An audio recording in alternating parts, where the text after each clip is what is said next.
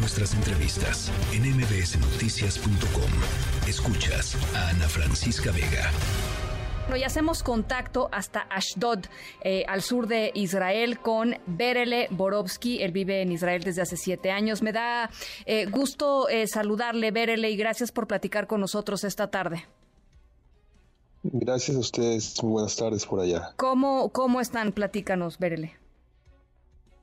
En este momento una relativa y extraña se siente porque eso se siente una extraña calma eh, porque no ha habido el lanzamiento de cohetes por parte de Hamas en este momento. Sin embargo, escuchamos todo el tiempo eh, pasar ahorita los jets desde, serán las 11 de la noche de la noche, eh, tiempo local. ¿Cómo has vivido los últimos días?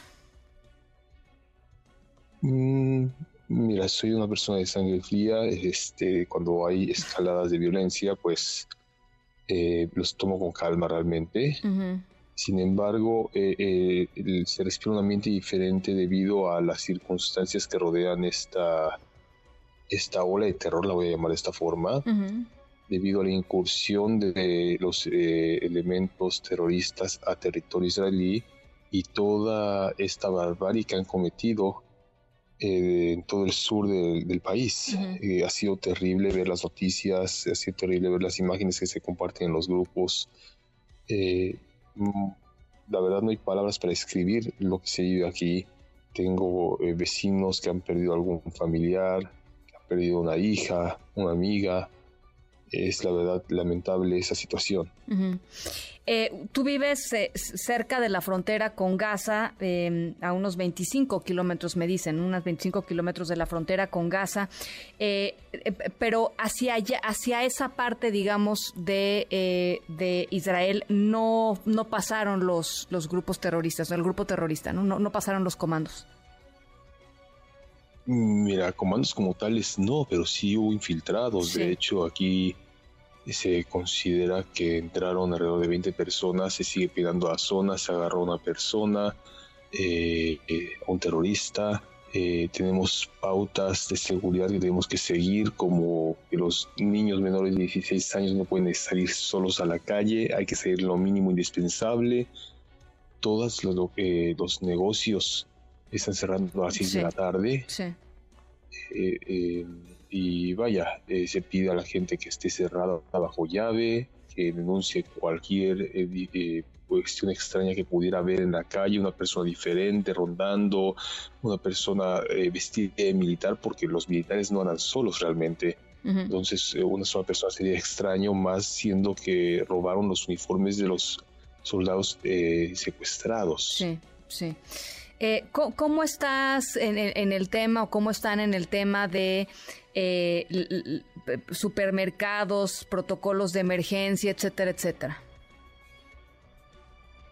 Eh, mira, los supermercados, hasta donde yo sé, porque no me ha tocado ir ahorita uno debido a los horarios justamente, eh, amigos han compartido imágenes por redes sociales, están siendo vaciados.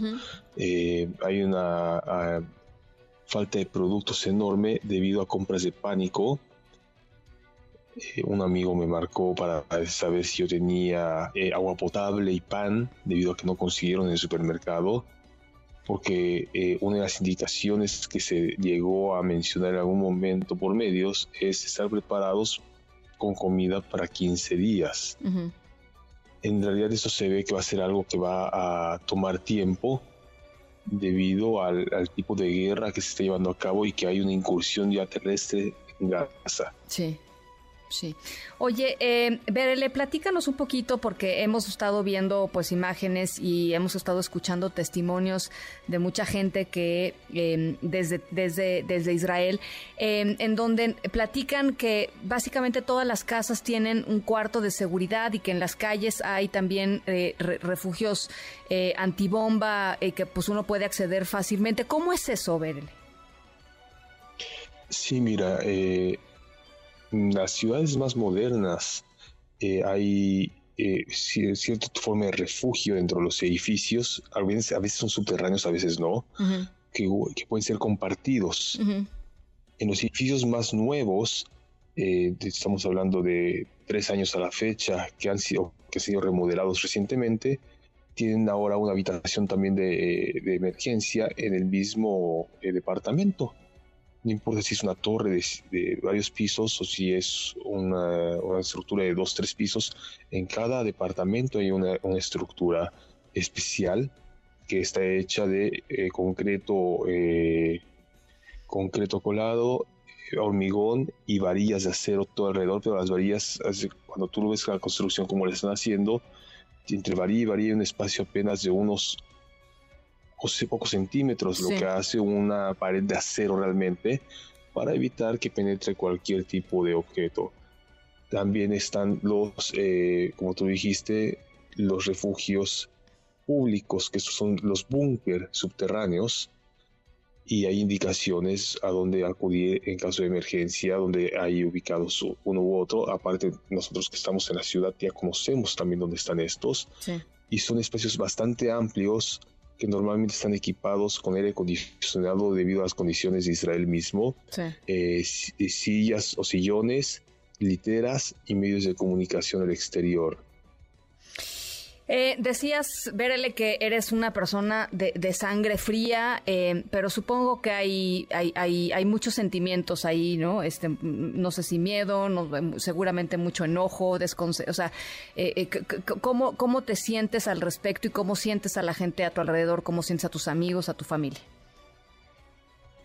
Mira, depende mucho de la temple de la persona, cómo exhibe o no su sus sentimientos eh, al momento de que ocurre determinados eh, eventos como sería suena la sirena porque hay un ataque aéreo o porque se encontraron con alguna persona que falleció o de algún amigo, etcétera, tiene la noticia.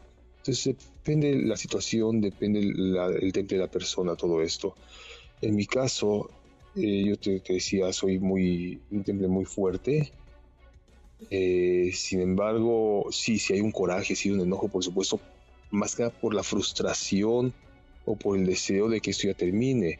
Yo comparto mucho la situación que está pasando en mis redes sociales y llegó un momento en que sí, mi estómago, a pesar de que yo sé y entiendo que hay inocentes, que hay gente buena, que no merece lo que está pasando por culpa de un grupo terrorista en, en Gaza, cuando se dio el anuncio y se ratificó que se encontró en un kibutz recuperado decenas de muertos, entre ellos 40 bebés, y muchos de ellos decapitados, pues obviamente sí hay una reacción.